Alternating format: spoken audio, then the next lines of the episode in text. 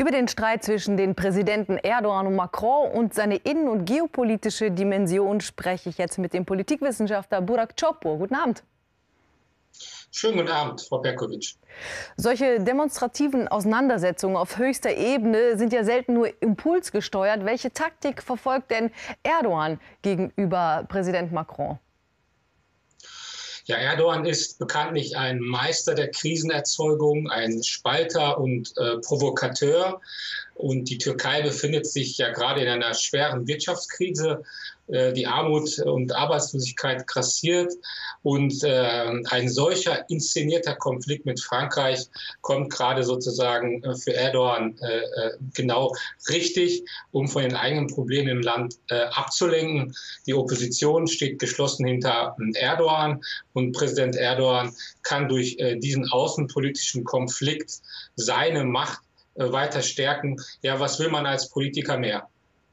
Also Sie betonen jetzt vor allem die innenpolitischen Aspekte. Hat es denn auch irgendeine, gibt es da eine Strategie innerhalb der islamischen Welt, sich zu positionieren und Allianzen zu bilden? Naja, Erdogan geriert sich ja als äh, Führer der sunnitisch-islamischen Welt.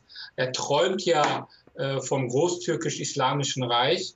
Ähm, aber Träume sind bekanntlich Schäume. Bis jetzt ist die Türkei äh, eigentlich in der arabisch-islamischen Welt ziemlich ähm, isoliert. Äh, mit Saudi-Arabien und Ägypten existieren noch kaum Beziehungen.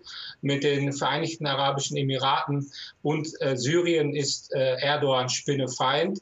Und äh, äh, man darf nicht vergessen, dass die Vereinigten Arabischen Emirate und Israel ähm, gerade jetzt zusammenarbeiten. Man muss aber natürlich äh, äh, klar sehen, dass durch diesen Karikaturenstreit ähm, auch ein langsames Zusammenrücken in der islamischen Welt äh, äh, zu beobachten ist. Also es gibt Proteste in Ägypten, Libyen, Palästina, Bangladesch oder Pakistan. Und dieser Konflikt führt auch ähm, zur Polarisierung und äh, Spaltung äh, zwischen der islamisch äh, und westlichen Welt, aber auch zu einer Solidarisierung mit Erdogan kommen wir zu dieser Spaltung zwischen der islamischen und der westlichen Welt. Wie instrumentalisiert Erdogan denn hier äh, die Vorwürfe von Islamophobie und Muslimfeindlichkeit?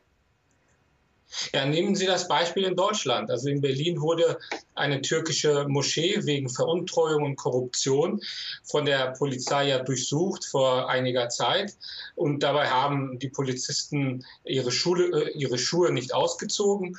Und äh, hier geht es eigentlich um strafrechtliche Fragen, also wie ähm, äh, Korruption, aber auch ähm, äh, ähm, Veruntreuung äh, von, äh, von Geldern. Und ähm, für Präsident Erdogan ist das keine strafrechtliche Frage Frage, sondern er äh, versucht das auf die Islamfeindlichkeit und Islamophobie zu beziehen, egal ob es jetzt islamistischer Terror oder Kriminalität unter Muslimen ist. Erdogan fühlt sofort seine Religion angegriffen und geht auch in Verteidigung. Äh, das ist vielleicht für uns äh, absurd, aber funktioniert äh, in der Türkei äh, sehr gut. Und das Gleiche versucht er auch jetzt in Europa. Äh, durch die ständige Betonung von Islamophobie und Rassismus versucht er natürlich auch die eigenen Reihen äh, hier der AKP-Anhänger im Ausland zu schließen. Er weiß, je mehr Islamismus, desto mehr Rassismus und Rechtspopulismus und desto mehr Islamismus. Also heizt er diesen Konflikt immer wieder an, weil er genau von dieser Polarisierung profitiert. Und in dieser äh, Gemengelage steckt ja auch der französische äh, Präsident Macron. Er muss also einerseits zwischen äh, Respekt vor Religion vermitteln, aber andererseits natürlich auch irgendwie Kante zeigen, weil er ja da auch rechtsextreme Politikströmungen im eigenen Land hat. Was kann Macron hier gewinnen oder verlieren in diesem Streit? Ja, richtig. Auch Macron ist wie Erdogan ein Politiker, äh, zwar kein autokratischer, aber auch einer, der eigene machtpolitische Interessen verfolgt.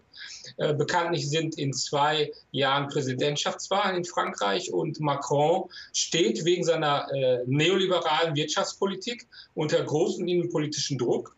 Denken wir nur an die Proteste der Gelbwesten. Ähm, aber auch im Kampf gegen Islamismus und Fanatismus muss Macron natürlich liefern. Denn gerade im Bereich äh, von Migration und Integration wird er herausgefordert von der Rechtspopulistin äh, Le Pen. Also kommen die Provokationen aus Ankara ihm auch zurecht. Eine Steilvorlage von Erdogan, die er gerne aufnimmt. Vielen Dank, Burak Choprak, für dieses Gespräch über eine Win-Win-Situation, wie es aussieht. Danke. Vielen Dank.